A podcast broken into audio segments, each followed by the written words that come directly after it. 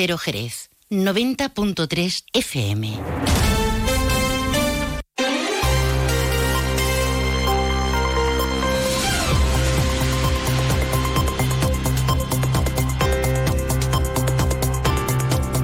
Más de uno Jerez. Juan Ignacio López, Onda Cero.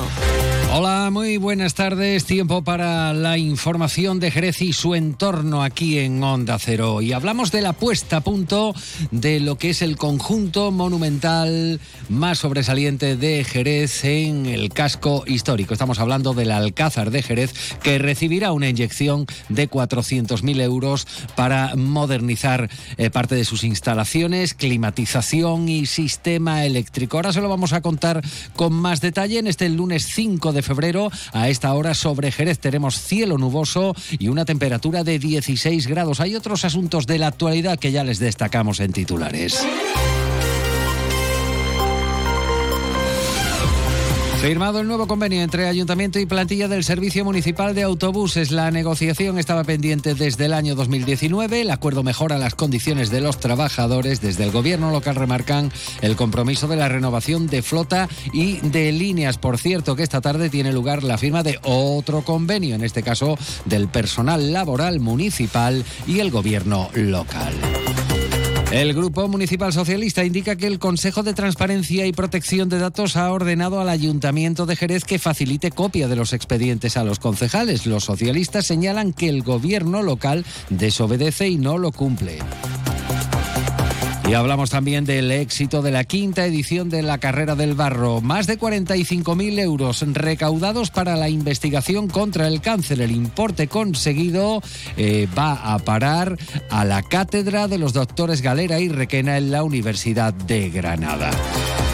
Enseguida entramos en materia. Lo primero que hacemos es fijarnos en el tiempo. Agencia Estatal de Meteorología. Javier Andrés, buenas tardes. Buenas tardes. Comenzamos la semana en la provincia de Cádiz con tiempo estable y seco, a la espera de que a partir del jueves lleguen algunas lluvias. Durante esta tarde aumenta la nubosidad por el oeste, quedando el cielo nuboso con predominio de las nubes medias y altas.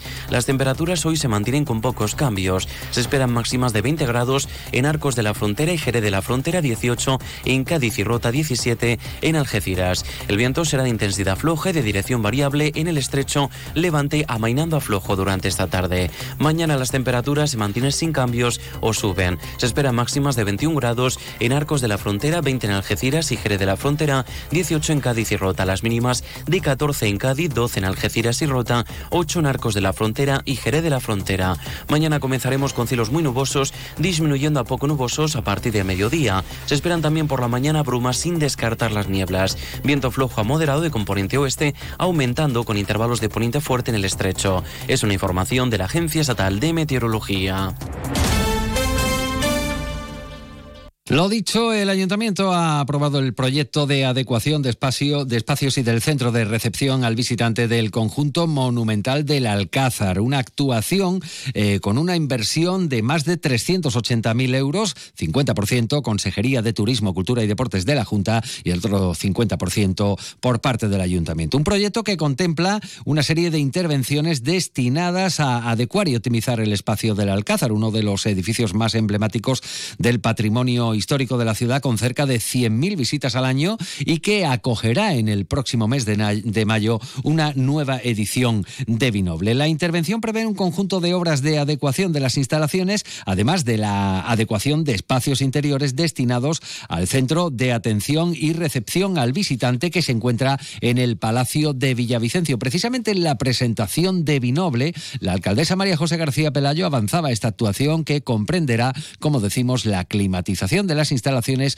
o también, por ejemplo, la puesta a punto del sistema eléctrico. Vamos a hacer un trabajo de puesta a punto eh, del Alcázar que evidentemente luego quedará eh, hacia el futuro. Instalar aire acondicionado en, el Alcázar, es decir, eventos como este que se celebran a finales de mayo en los que hace un calor insoportable, pues no se pueden eh, celebrar eh, sin unas condiciones mínimas como se estaban celebrando hasta ahora, sin aire acondicionado, pero que después se van a realizar también una serie de intervenciones que creemos que van a poner eh, el Alcázar a punto.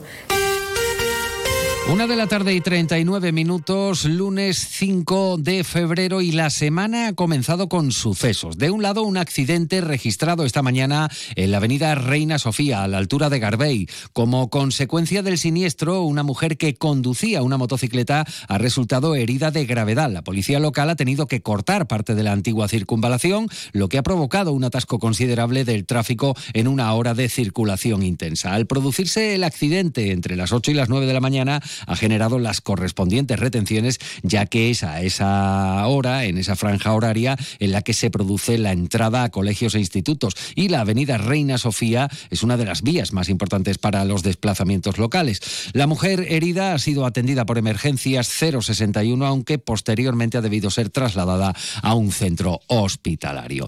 Y por otro lado, también en sucesos, la Biblioteca Municipal Central ha cerrado esta mañana al público para evaluar los daños tras amanecer forzadas las puertas de entrada. De momento se desconoce el alcance de la intrusión. Lo cierto es que, según ha podido saber Onda Cero Jerez, eh, porque de momento mm, se está comprobando si faltan o no bienes materiales, él o los cacos habrían reventado una de las puertas de cristal para acceder al interior de la biblioteca. Lo que sí se ha podido hacer a primera hora de la mañana es interponer la correspondiente denuncia en la comisaría de la Policía Nacional. Poco antes de las 10 de la mañana, trabajadores del emblemático equipamiento colocaban carteles en los que se informaba en que permanecerá cerrada la biblioteca hoy lunes por razones técnicas ajenas al servicio. Agustín Muñoz, primer teniente de alcaldesa. Está la policía judicial, la policía científica, analizando las huellas que pudiera haber en la zona que se entiende que hayan entrado. ¿no? Efectivamente, pues se forzó una, una puerta y de momento no hay datos si se ha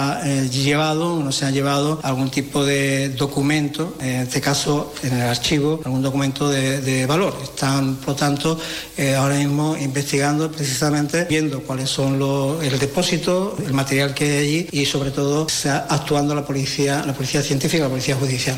No abandonamos el centro de Jerez a la espera de conocer los índices de mediciones para determinar si calles como Algarve o Remedios deben ser consideradas zonas acústicamente saturadas Cabe recordar que los vecinos manifestaban a, nivel, a finales de noviembre su malestar, su preocupación por la proliferación de bares de copas en estas calles. Fue entonces cuando el gobierno local anunció que se llevarían a cabo las mediciones oportunas para comprobar el número de decibelios, pero realizándolas después de las fiestas de Navidad. Explicaban entonces que ante un periodo de zambombas por delante, realizar en esas fechas los muestreos no sería significativo. Y hace un par de semanas el delegado municipal de Servicios Públicos, Jaime Espinar, eh, detallaba que estas mediciones las realizaría una empresa externa. Hoy, el primer teniente de alcaldesa, delegado de Centro Histórico, Agustín Muñoz, ha vuelto a ser preguntado sobre este asunto. Ante una, ante una reclamación de los vecinos, eh, lo que cabe es atenderla. Existe esa preocupación por parte de los vecinos y nosotros tendremos que explicar a los vecinos cuál es la situación de, la zona eh, cuáles son las alternativas posibles y evidentemente eh, intentaremos, como siempre, que congenie, que se compatibilice eh, el derecho al descanso, a la seguridad ciudadana y también por supuesto, ¿no? a la libertad de empresa y también, lógicamente, a actividades que, son pues, de, de, ocio, de entretenimiento. por lo tanto, la declaración de zona acústica saturada habrá que valorar efectivamente con criterio técnico y, explicando sin duda a los vecinos cuáles son las posibles soluciones. Una de la tarde y 44 minutos escuchan más de uno Jerez Noticias en Onda Cero. El servicio de autobuses urbanos ya cuenta con un convenio firmado entre ayuntamiento y plantilla. Eh, tendrá vigencia de cuatro años y así se desbloquea una situación que se dilataba desde 2019. El preacuerdo llegaba el pasado miércoles, 98% de votos a favor de los trabajadores. El convenio afecta a los más de 200 empleados del servicio y subraya la alcaldesa María José García García Pelayo mejora las condiciones que existían hasta ahora. Cabe recordar que uno de los retos del Ejecutivo local, dice la regidora, incluye la llegada de nuevos vehículos, la renovación de marquesinas y la revisión de la red de líneas. El último convenio que, estaba en vigor lo, tuve la oportunidad de firmarlo yo también como, como alcaldesa. El convenio fue denunciado por parte del gobierno anterior, pero sorprendentemente bueno, pues no se negoció y por supuesto no se cerró. Se han introducido pues una serie de pluses que vienen determinados por la dificultad del trabajo que realizan, fundamentalmente por los cambios de turno, la turnicidad. También hay que tener en cuenta que, que trabajan los fines de semana, sábados, domingos. Este convenio pues estaba a cumplirse y también evidentemente que soy consciente de que necesita de otra pata, que es la de tener unos autobuses en condiciones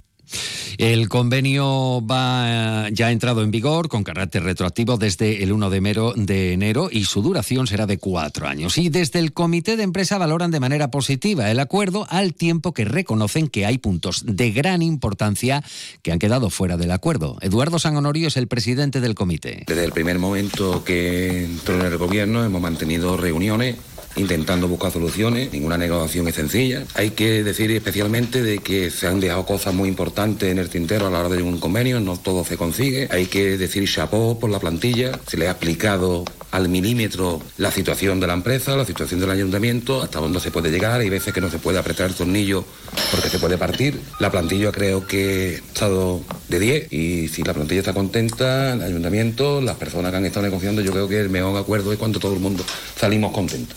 Y por su parte, desde la oposición, el Grupo Municipal Socialista felicita a la plantilla de los autobuses urbanos al, al blindar, dicen, mejoras sociales y la equiparación salarial. El portavoz socialista José Antonio Díaz reitera la necesidad de aplicar de inmediato las nuevas condiciones económicas del convenio colectivo con fecha 1 de enero. Han dejado a un lado una serie de peticiones por el bien de la empresa, por la situación económica de la empresa que tiene casi 2 millones de euros de pérdida por la nefasta gestión del gobierno de la señora Pelayo. Instamos al gobierno municipal a que finalice el proceso de estabilización que afecta a más de 80 trabajadores de la plantilla de autobuses. Paralizado este proceso de estabilización, no solo en Comujesa con ayuda a domicilio, sino también en Sigesa y en el Ayuntamiento de Jerez. Por cierto, que esta tarde tiene lugar la firma del convenio con, en este caso, el personal laboral